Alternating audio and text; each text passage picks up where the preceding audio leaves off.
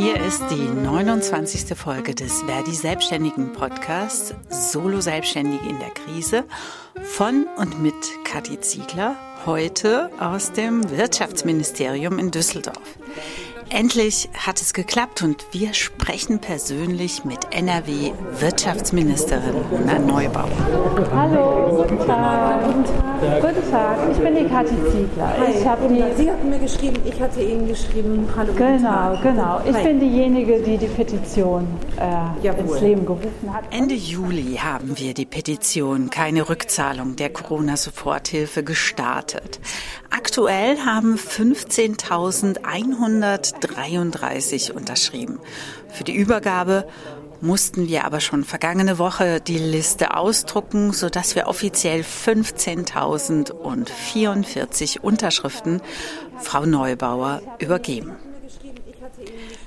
Mit dabei sind aus der Kommission Selbstständige im Verdi-Bezirk Köln-Bonn-Leverkusen, deren Sprecherin ich unter anderem bin, Joachim Mohr und Paulo dos Santos. Von der Landeskommission Selbstständige im Verdi-Landesbezirk NRW ist Ralf Berger mit dabei. Wir drei, wir sind alle ehrenamtlich und der stellvertretende Landesbezirksleiter NRW, Frank Bethke, ist hauptamtlich zuständig für die Selbstständigen auf Landesebene. Wir freuen uns total, dass Sie uns äh, die Gelegenheit geben, dass wir Ihnen das persönlich überreichen dürfen.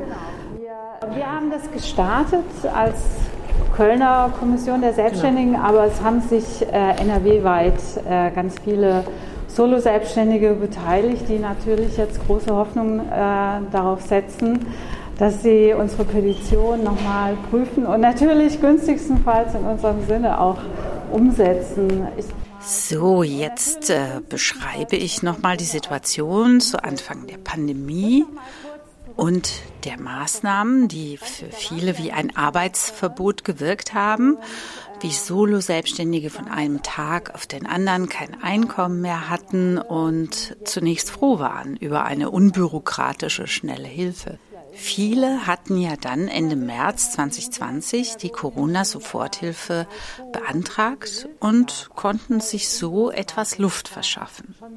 Weiter beschreibe ich, wie die Kriterien über Nacht geändert wurden von der Landesregierung und die Hilfe sollte nur noch für Betriebskosten sein. Und jeder muss einen Liquiditätsengpass nachweisen.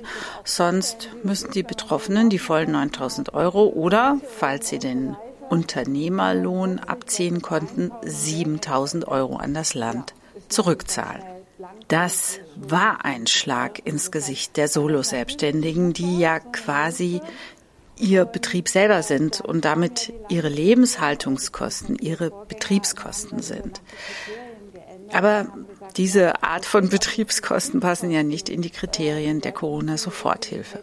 Ich erzähle Frau Neubauer auch, dass viele bis heute nicht an ihr Einkommen von vor der Corona-Zeit anknüpfen können und schlichtweg nicht wissen, wie sie diese Corona-Soforthilfe zurückbezahlen sollen. Jetzt, wo wir schon in der nächsten Krise sind mit hohen Energiepreisen und Inflation, wir Solo-Selbstständige können schließlich nicht wie, weiß nicht, Energieversorger einfach sagen, tut uns leid, ist alles so teuer geworden, wir müssen jetzt mal kurz unsere Honorare um 30 Prozent erhöhen galt das ja nicht. Wenn wir das machen würden, dann würden wir einfach nicht mehr eingekauft oder gebucht werden. Insofern so wie die müssen wir, bei den Bäckereien gerade. Genau, insofern müssen wir gucken, wie wir das ausgleichen. Und das wäre sozusagen jetzt nochmal ein doppelter, äh, eine doppelte Belastung. Und ähm, von daher würden wir ähm, es natürlich begrüßen, so, äh, wenn Sie sich auf, auf unsere Forderungen einlassen könnten. Äh, keine Rückzahlung der Corona-Soforthilfe und dann, die ja als Hilfe gedacht war, das haben ja auch alle am Anfang gedacht, das ist äh, nicht ein Kredit, den wir zurückbezahlen müssen, sondern es ist wirklich eine Hilfe, um über diese Zeit zu kommen. Also ich kenne sowohl die Situation von ganz ja. vielen Solo-Selbstständigen, habe mir regelmäßigen Austausch mhm. mit denen anerkannt, das ist natürlich existenziell, Punkt. Ja. So, das kann man einfach feststellen. Das haben auch äh, sagen Sie festgestellt, das hat Politik festgestellt, das haben Gerichte festgestellt. Alles. Haken dran. So.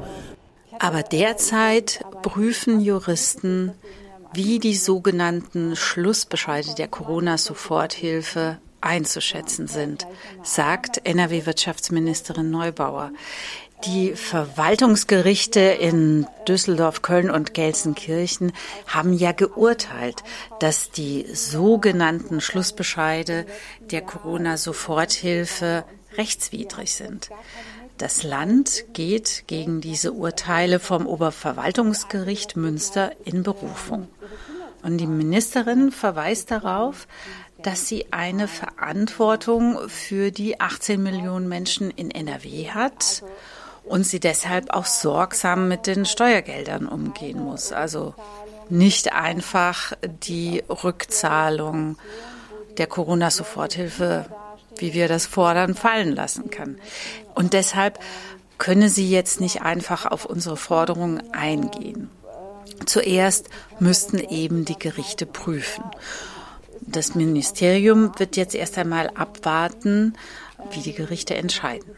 Sie wisse, dass es eine herausfordernde Lage ist für die Solo-Selbstständigen. Deshalb prüfe sie, ob das Moratorium für die Rückzahlung noch über den 30. Juni 2023 ausgedehnt werden könnte. Bei dem Thema würde sie als Ministerin und wir als Gewerkschafterin eine große Verantwortung tragen.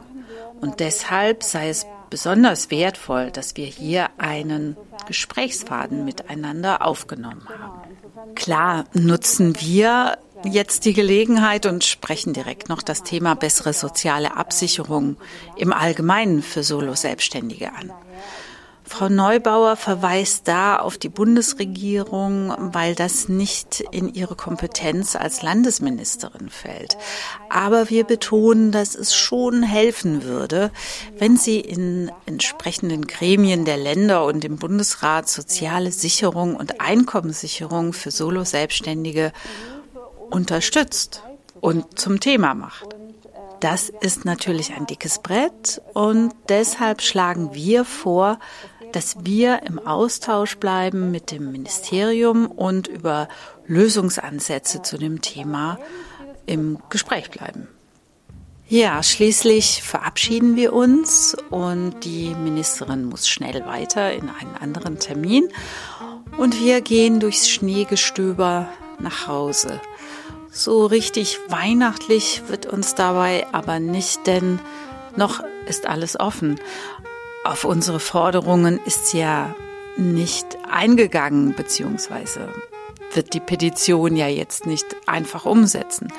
Aber zumindest haben wir erreicht, dass die Ministerin uns zugehört und signalisiert hat, dass wir weiter im Gespräch bleiben. Und damit endet die 29. Folge des Wer die Selbstständigen Podcasts Solo Selbstständige in der Krise von und mit Kathi Ziegler.